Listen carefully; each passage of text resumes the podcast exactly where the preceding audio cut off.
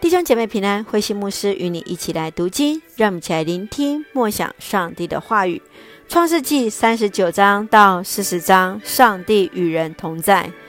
创世纪三十九章到四十一章，记录了第四个族长约瑟从囚犯到宰相的一个过程。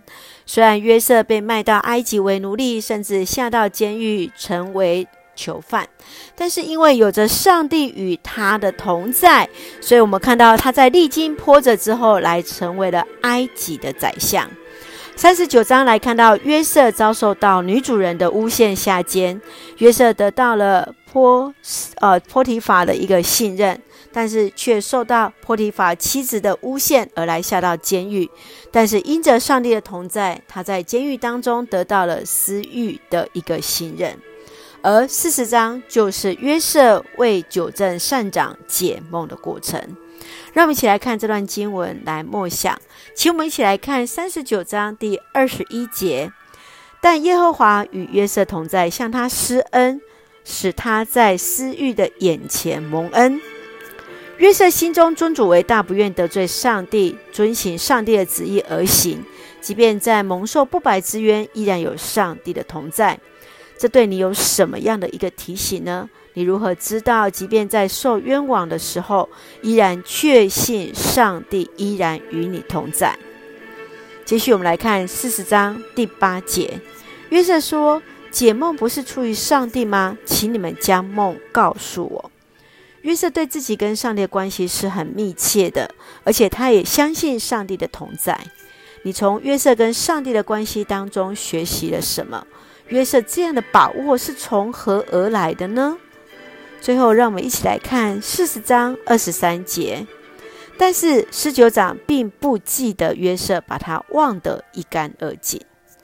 约瑟给十九长解梦后，希望对于呃曾经呃对于呃他曾经帮助过他，希望有一天他放了他之后，呃能够记得帮他说话，帮他来出狱，呃。但是我们却看到了十九长把约瑟给忘记了。约瑟受到不平等的对待，甚至于受他恩待的人也遗忘他的时候，上帝却是永远记得看顾着约瑟的。回想过去，有哪一些人曾经很仁慈的对待你？你是如何回报呢？或者是我们可以想，你可以如何来回报他对我们的帮助呢？你是否愿意学习跟帮助那需要被帮助的人？请你记得，无论你现在的境况如何，即便曾经孤单一人被遗忘，要记得上帝是我们的保护者，他时时刻刻都与我们同在。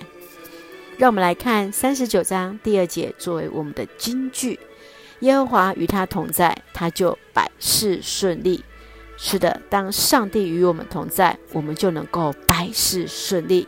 愿上帝来帮助我们，来恩待我们，也让我们用这段经文来作为我们的祷告。亲爱的天父上帝，谢谢你每一天与我们同行。感谢上帝用约瑟的眼光来学习忍耐，学习更多依靠上帝。即便在生活遇到不顺利的事，依然能够全然的交给主，用上帝的眼光来面对未来。特别在软弱、缺乏信心的时候，恳求你保守我们的心怀意念，持守在主所喜悦的事上，赐下平安喜乐，在我们所爱的教会和每位弟兄姐妹身体健壮、灵魂兴盛，恩待保守台湾我们的国家。感谢祷告是奉靠主耶稣的圣名求，阿门。愿上帝的平安与你同在。上帝每一天都与我们同行，记得上帝与你同在，必然事事顺利。大家平安。